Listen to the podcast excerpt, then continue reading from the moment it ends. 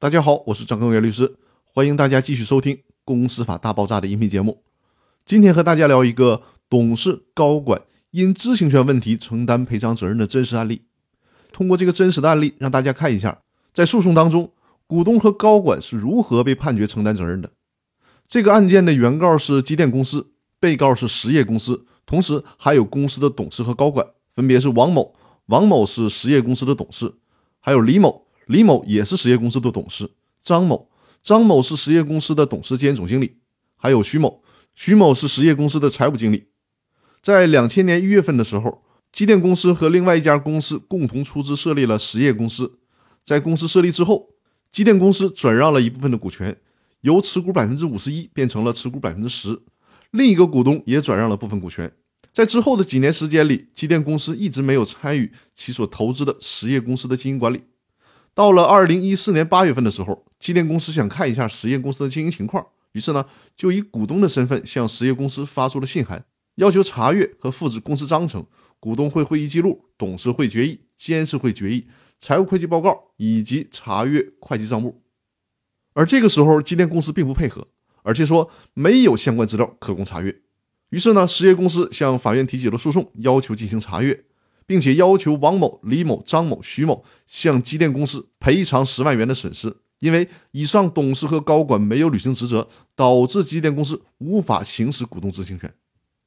王某、李某、张某和徐某给出的答辩是：实业公司的股权多次变更，而且高管和财务人员变更的也很频繁，所以说呢，没有依法制作和保存相关的文件，这个责任跟他们无关。被告实业公司说，公司章程已经变更了。而且公司现在也没有董事会，所以说呢，没人制作和保存这些文件。但是法院并不认同实业公司的这个抗辩，而且法院认为，即便是公司人员变动之后没有再设立董事会，但是在这之前有董事会的时候，也应该保留那个时候董事会的决议供股东查阅，不可能什么都没有。而现在呢，实业公司却提供不出来任何的董事会决议。另外，实业公司还说，始终没有收到机电公司要求查阅公司资料的信函，因此属于没有提前书面请求查阅。所以，机电公司现在要求查阅会计账目，在程序上不合法。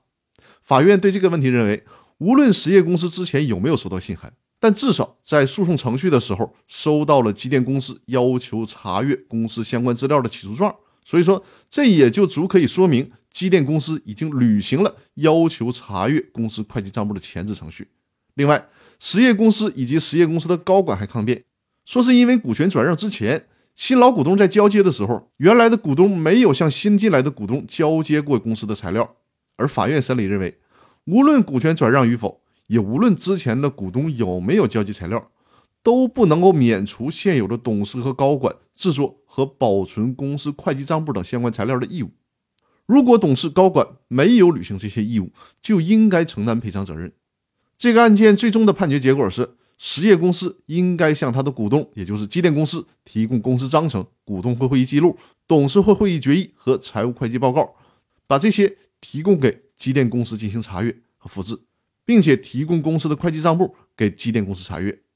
同时，判令实业公司的相关责任人员对机电公司赔偿人民币十万元。